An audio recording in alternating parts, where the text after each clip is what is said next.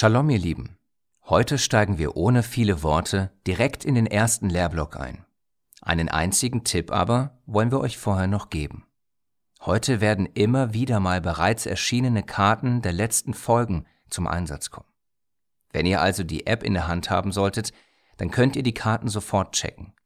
Viel besser wäre es aber, wenn eure Eltern schon mal die App starten und ihr dann gleich gemeinsam in den Kartenrubriken stöbert und die passenden Karten heraussucht.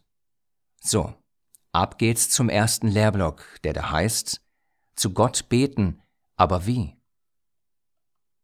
Diese Frage lässt sich nicht mal soeben schnell beantworten, denn es gibt eine Vielzahl von unterschiedlichsten Gebeten. Manchmal ist ein Gebet kurz, manchmal sehr lang. Manchmal betet man nur einmal für eine Sache, manchmal aber jahrelang. Manchmal betet man mit, manchmal ohne Fasten und so weiter.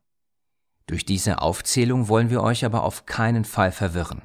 Vielmehr wollen wir euch zeigen, dass man auf sehr unterschiedliche Weisen beten kann. Das Gebet ist also keineswegs ein Wiederholen von auswendig gelernten Sätzen, sondern beten heißt mit Gott reden. Ganz offen und ehrlich, denn er weiß sowieso alles, was in unseren Herzen vor sich geht. Wir können ihm also alles sagen, immer. Hier in dieser Portion lesen wir davon, wie Jakob zu Gott betet. Auch wenn es sein und nicht unser Gebet ist, können wir einiges daraus für uns lernen. Wir lesen dazu erst einmal, was er zu Gott gesagt hat. 1. Mose 32, 10 bis 13. Dann betete Jakob, Herr, du Gott meines Großvaters Abraham und meines Vaters Isaac. Du hast zu mir gesagt, kehr in deine Heimat und zu deiner Familie zurück, ich beschütze dich und lass es dir gut gehen. Ich bin es nicht wert, dass du mir, deinem Diener, so viel Gutes getan und deine Zusage wahrgemacht hast. Ich besaß nur einen Wanderstock, als ich den Jordan überschritt, und nun komme ich zurück mit zwei großen Karawanen. Rette mich doch jetzt vor meinem Bruder Esau. Ich habe solche Angst vor ihm. Er wird uns alle umbringen, auch die Frauen und die Kinder. Du hast mir aber doch versprochen, ich beschütze dich, ich lasse es dir gut gehen. Deine Nachkommen sollen wie der Sand am Meer werden, den niemand zählen kann. Hier könnt ihr sehen, wie zuallererst Jakob Gott anspricht. Er fängt also nicht aus heiterem Himmel mit seinem Anliegen an, sondern er spricht unseren himmlischen Vater ganz direkt an. Wenn wir auf diese Weise unsere Gebete beginnen, dann sagen wir damit auch, dass wir zu ihm gehören. Er ist unser Gott und niemand sonst. Wir beten zu ihm allein. Du kannst es damit vergleichen, dass du deine Eltern mit Mama oder Papa ansprichst. Und diese Worte Mama oder Papa darfst nur du verwenden. Deine Freunde können das nicht. Du aber darfst es, weil du ihr Kind bist. Genau so ist es auch mit unserem Vater im Himmel. Wir dürfen ihn als unseren Gott und Vater ansprechen, weil wir seine Kinder sind.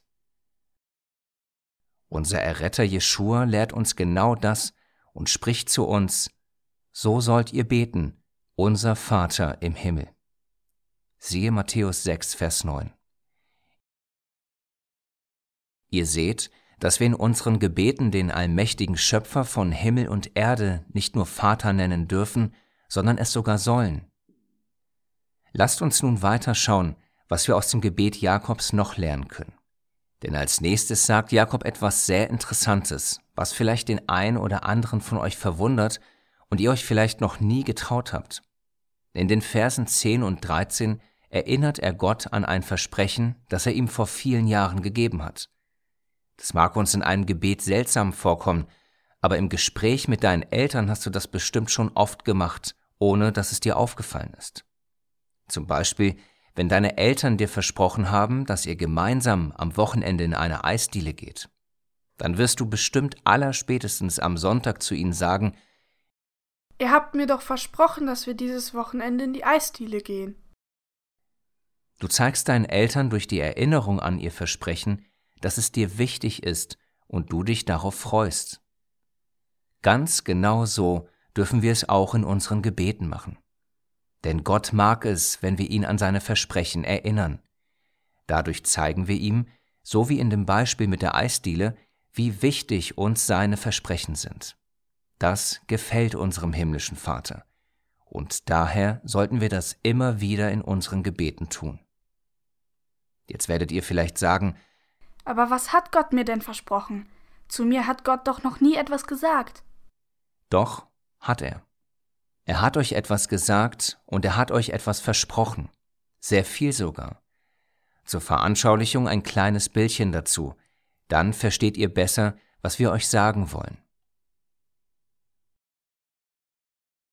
Versteht ihr jetzt?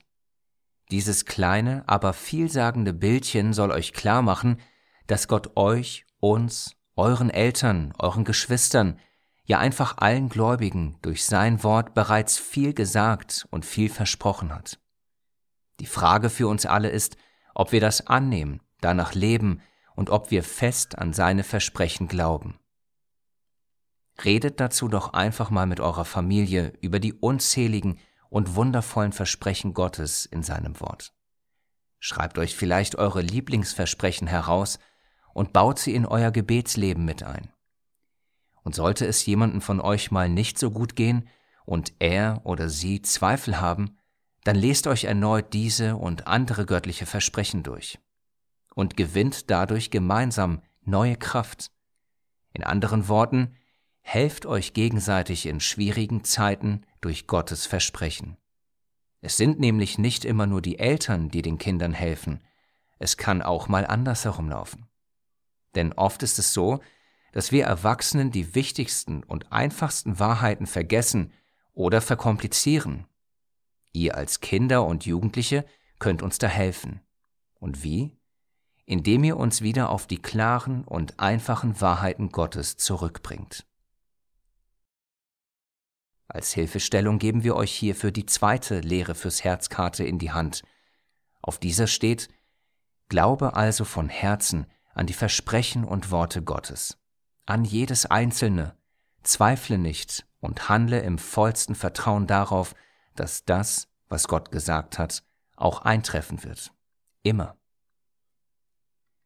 Okay, jetzt haben wir durch alle diese Punkte erfahren, wie wir Gott ansprechen sollen, nämlich einmal mit welchen Worten und einmal mit welchem Glauben, nämlich mit einem Glauben, der keine Zweifel kennt und unerschütterlich an Gottes Versprechen festhält.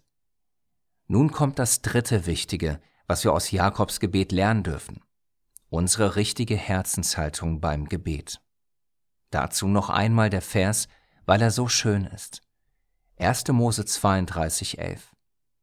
Ich bin es nicht wert, dass du mir, deinem Diener, so viel Gutes getan und deine Zusage wahrgemacht hast. In diesem Satz lernen wir etwas sehr Wichtiges für unsere Gebete. Es ist Demut. Wir haben euch dazu auch eine Lehre fürs Herzkarte gegeben. Auch haben wir über Demut gesprochen, als es um Abraham ging. Heute sehen wir, wie sein Enkel Jakob sich vor Gott demütigt. Er erkennt nämlich, dass er gar nichts hatte, als er von zu Hause geflohen war, und nun kehrt er zurück und ist ein reicher Mann. Er versteht, dass nicht seine tollen Fähigkeiten ihm das alles eingebracht haben, sondern Gott ihm das alles geschenkt hat. Das macht ihn demütig. Das Gegenteil von Demut ist, wie ihr es bereits gelernt habt, Hochmut. Hochmütig ist man, wenn man denkt, dass man alles alleine schafft und niemanden braucht. Denkt hierzu mal kurz an euer Leben und wie gut es euch geht und was ihr alles habt. Schaut euch in eurem Zimmer um. Sehr wahrscheinlich habt ihr für all das nichts getan, aber sehr wohl eure Eltern, die euch das alles geschenkt haben. Wie auch Jakob, habt also auch ihr dafür nichts getan. Es ist Gottes Geschenk durch eure Eltern an euch. Und das sollte euch dankbar und demütig machen. Unter anderem auch deswegen, weil viele andere Menschen auf dieser Welt das nicht haben, was ihr habt.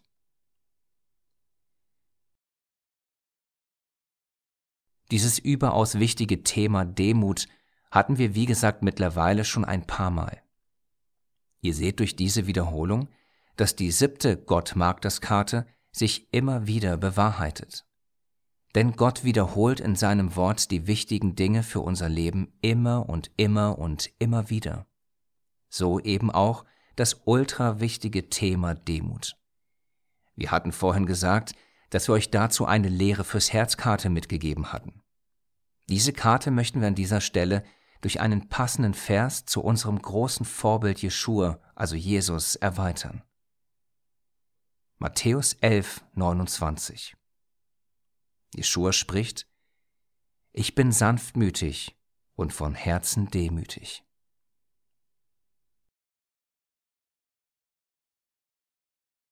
So, nun sind wir bei dem letzten Punkt angekommen, den wir aus Jakobs Gebet lernen können. Dieser Punkt ist meist das, was wir am meisten im Gebet tun. Habt ihr schon eine Idee, was es ist? Es ist die Bitte an Gott. In Jakobs Fall ist es die Angst vor Esau, die ihn dazu bringt, zu Gott zu beten. Er fürchtet sich vor dem, was sein Bruder ihm und seiner Familie antun könnte. Er spricht im Gebet folgende Bitte aus. Rette mich doch jetzt vor meinem Bruder Esau, ich habe solche Angst vor ihm, er wird uns alle umbringen, auch die Frauen und Kinder. 1. Mose 32, 12. Hier können wir lesen, wie Jakob mit Gott über seine Angst vor seinem Bruder spricht und Gott um Hilfe bittet. Genau so dürfen wir es auch machen. Nicht nur, wenn wir Angst haben, sondern eben immer. Wir dürfen zu jeder Zeit und mit jeder Bitte zu unserem himmlischen Vater kommen und ihn um Hilfe bitten.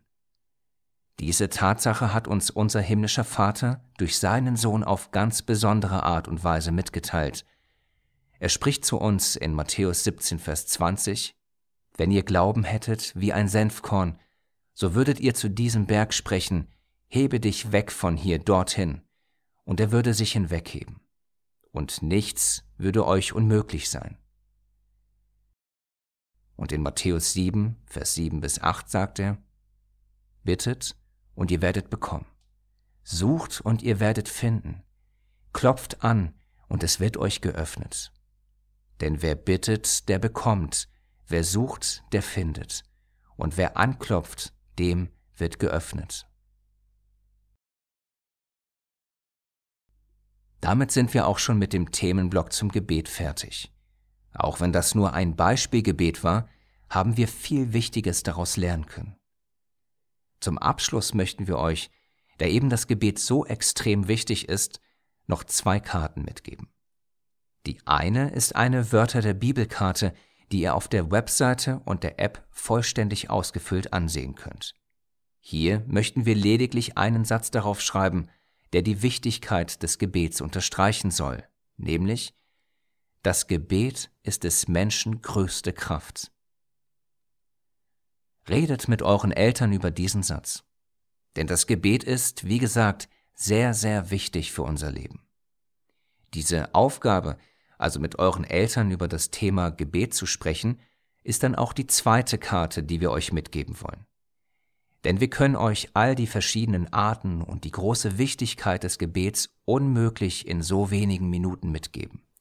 Dafür müsst ihr ausführlich mit euren Eltern darüber reden. Und denkt beim Gebet bitte immer daran, Gott mag es nicht, wenn wir nur ab und zu mal zu ihm beten. Er will, dass wir nie aufhören, zu ihm zu beten. Würden wir aufhören, zu ihm zu beten, wäre das ungefähr so, als würdet ihr aufhören, mit euren Eltern zu reden.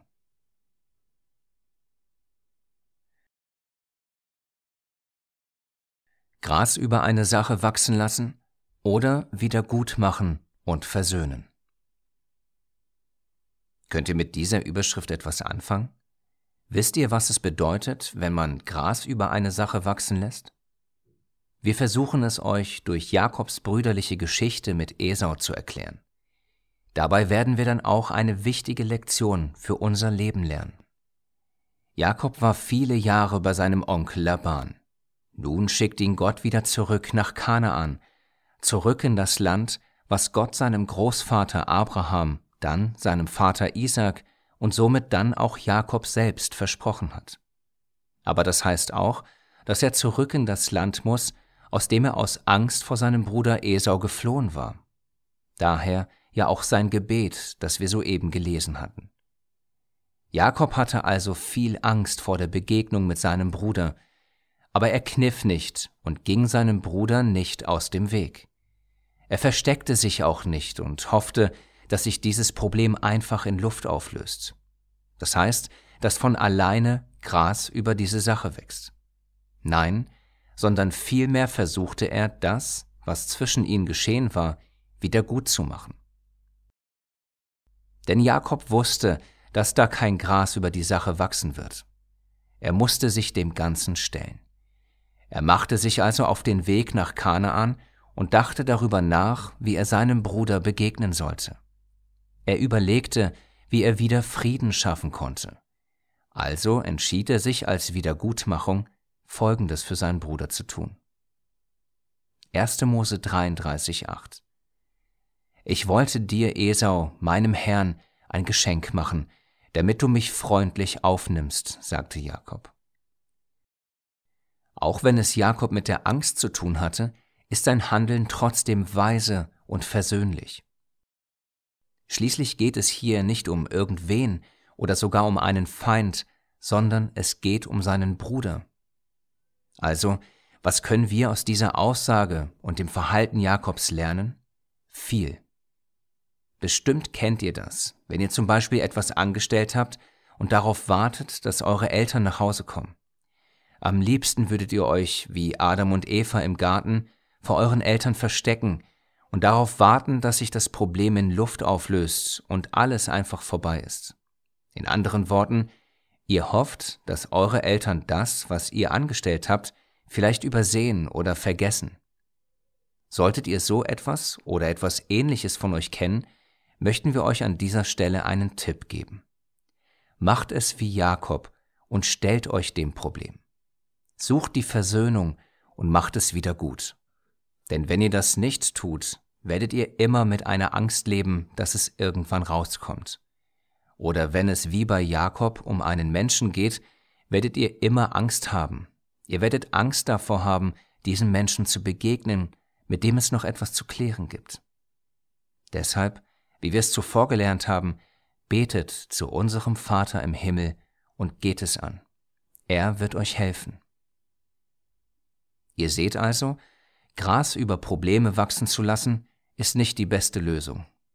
Unser himmlischer Vater ist gerecht und er will, dass wir die Fehler, die wir gemacht haben, klären und wieder gut machen. Was ihr aber auf keinen Fall machen dürft, ist, euch herausreden, anderen die Schuld geben eigene Fehler kleinreden, Fehler vertuschen oder verheimlichen oder eben Gras drüber wachsen lassen und hoffen, dass es sich von alleine löst. Stattdessen sollen wir die Sachen klären und es wieder gut machen. Dabei dürfen und können wir dann auch Gott um seine Hilfe bitten. Zum Abschluss dieses Punktes möchten wir für euch diesen und den ersten Lehrblock miteinander verbinden. Was meinen wir damit? Auch hierzu werden uns wieder die Worte unseres Lehrers Jeschua Klarheit bringen. Matthäus 5, 23 bis 24.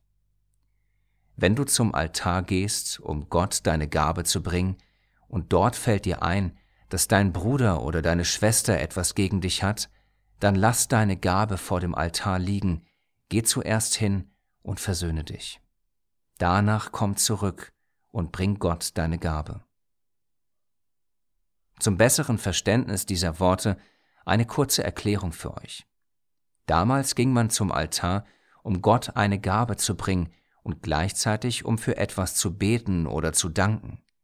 Aber all das soll man nach den Worten unseres Meisters Jeschua nicht tun, wenn es noch mit jemandem etwas zu klären gibt. Stattdessen sollen wir, wie Jakob auch, uns erst einmal versöhnen und dann können wir Gott um etwas bitten. Das einzig sinnige Gebet, welches wir vor der Versöhnung sprechen können, ist das, was Jakob von Gott erbeten hat. Hilfe für die Klärung der Situation. Ihr seht also, dass diese beiden Lehrblöcke perfekt zusammenpassen. Nämlich erstens, nicht Gras über eine Sache wachsen lassen, sondern die Dinge klären, es wieder gut machen und sich versöhnen. Zweitens, Gott dafür um Weisheit, Liebe und Kraft bitten.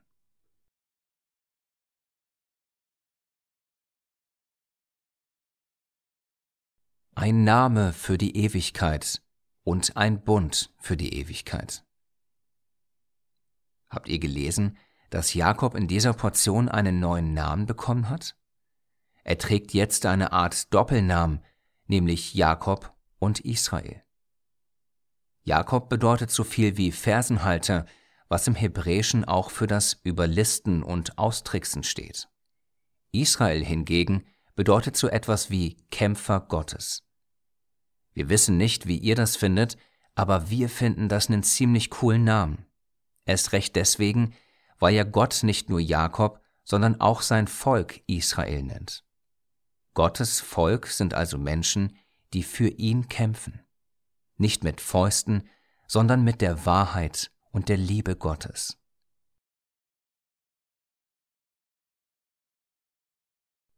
Zu dieser Namensänderung möchten wir mit euch noch die passende Bibelstelle lesen. In dieser Stelle finden wir dann auch den zweiten Teil der Überschrift, nämlich den Bund für die Ewigkeit. 1. Mose 35, 10 bis 12. Gott erschien Jakob ein zweites Mal, nachdem er aus Mesopotamien zurückgekehrt war. Er segnete ihn. Jakob rief er, du sollst nicht mehr Jakob heißen, sondern Israel. Und er gab ihm den Namen Israel. Und er fuhr fort, ich bin Gott, der Allmächtige, vermehre dich und werde zu einem großen Volk. Von dir werden viele Völker abstammen, unter deinen Nachkommen werden sogar Könige sein. Dir und deinen Nachkommen will ich das Land geben, das ich Abraham und Isaac versprochen habe. Kommt ihr vielleicht langsam mit all den Bünden, die Gott hier schließt, durcheinander? Das braucht ihr nicht, denn im Grunde ist es ganz einfach. Wie wir es euch schon in den Folgen zuvor sagten, Gott schließt nicht ständig einen neuen Bund, sondern er erneuert immer wieder den bereits bestehenden Bund. Er hat also den Bund, den er mit Abraham geschlossen hat, nicht aufgelöst, sondern erneuert. Auch hat er den Bund mit Isaak nicht aufgelöst, sondern erneuert. Denn diese Bünde sind ein und derselbe Bund. Er wird nur immer und immer wieder bestätigt und erneuert. Das muss auch so sein, denn dieser eine Bund ist ja, wie Gott es selbst gesagt hat, ewig gültig. Stellt euch mal vor, wie schön all das für Jakob gewesen sein muss. Der allmächtige Schöpfer hatte seinen Bund, den er zuvor mit Abraham und Isaac geschlossen hatte, nun auch auf Jakob übertragen. Jakob soll, wie seine Vorfahren auch, verstehen, dass er ein Teil von Gottes großem Plan ist. Welchem Plan? Wisst ihr es noch? Genau, am großen Wiederherstellungsplan Gottes zur Rettung der Menschheit. Wir hatten hierzu in der allerersten Folge die dritte Wörter der Bibelkarte dazu. Auf dieser steht, das Wort Wiederherstellung drückt den Wunsch und den Plan unseres Gottes aus, dass er am Ende wieder mitten unter seinen Kindern sein will. Alles seit der Erschaffung der Welt, also auch alles, was der Mensch seitdem kaputt gemacht hat, wird Gott reparieren, das heißt wiederherstellen. Warum? Weil es immer noch sein innigster Wunsch ist, mit seinen Kindern zusammen zu sein. Er will, dass seine Kinder ihn irgendwann wiedersehen. Und bei diesem wundervollen Plan Gottes spielen Abrahams, Isaaks und dann natürlich auch Jakobs Nachkommen nun eine tragende Rolle. Und das Heftige daran ist, dass dazu Folgendes geschrieben steht. Galater 3,7 Erkennt also, die aus dem Glauben sind, das sind Abrahams Nachkommen.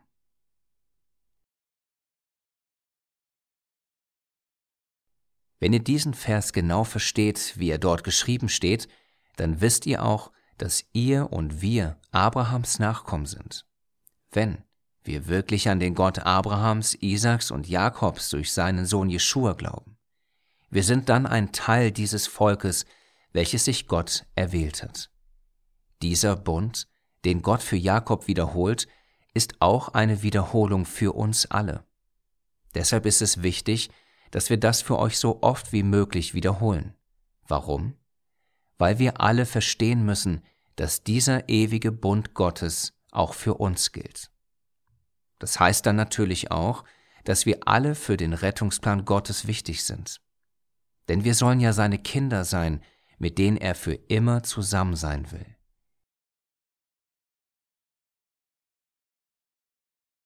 Wir können uns vorstellen, dass diese Aussagen einige von euch vielleicht etwas verwirrt haben.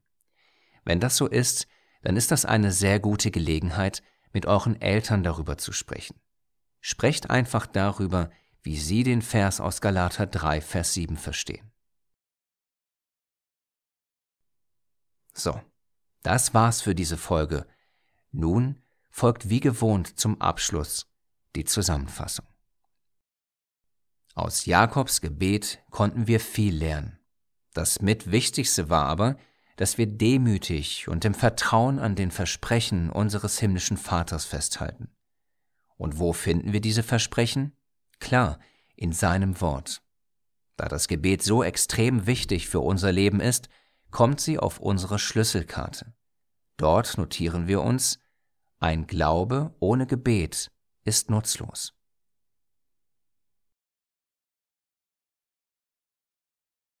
Im nächsten Lehrblock hatten wir gesehen, dass es nicht gut ist, wenn wir Gras über eine Sache wachsen lassen, sondern es ist gut, wenn wir die Wiedergutmachung und Versöhnung suchen. Dafür dürfen wir unseren Gott um Hilfe bitten. Im letzten Lehrblock hatten wir gesehen, dass unser Glaube durch Christus eine Bestätigung dafür ist, dass wir Abrahams Nachkommen und ein Teil des Volkes Israel sind. Dadurch gilt automatisch auch für uns der ewige Bund und seine Verheißungen. Galater 3:29 Wenn ihr aber Christus angehört, dann seid ihr Abrahams Nachkommen und nach Verheißung Erben. Und als diese Erben hat ein jeder von uns eine Aufgabe im Rettungs- und Wiederherstellungsplan Gottes. Und beim Herausfinden, was genau eure Aufgabe ist, wünschen wir euch Gottes reichen Segen dabei, eure Brüder und Schwestern in Christus.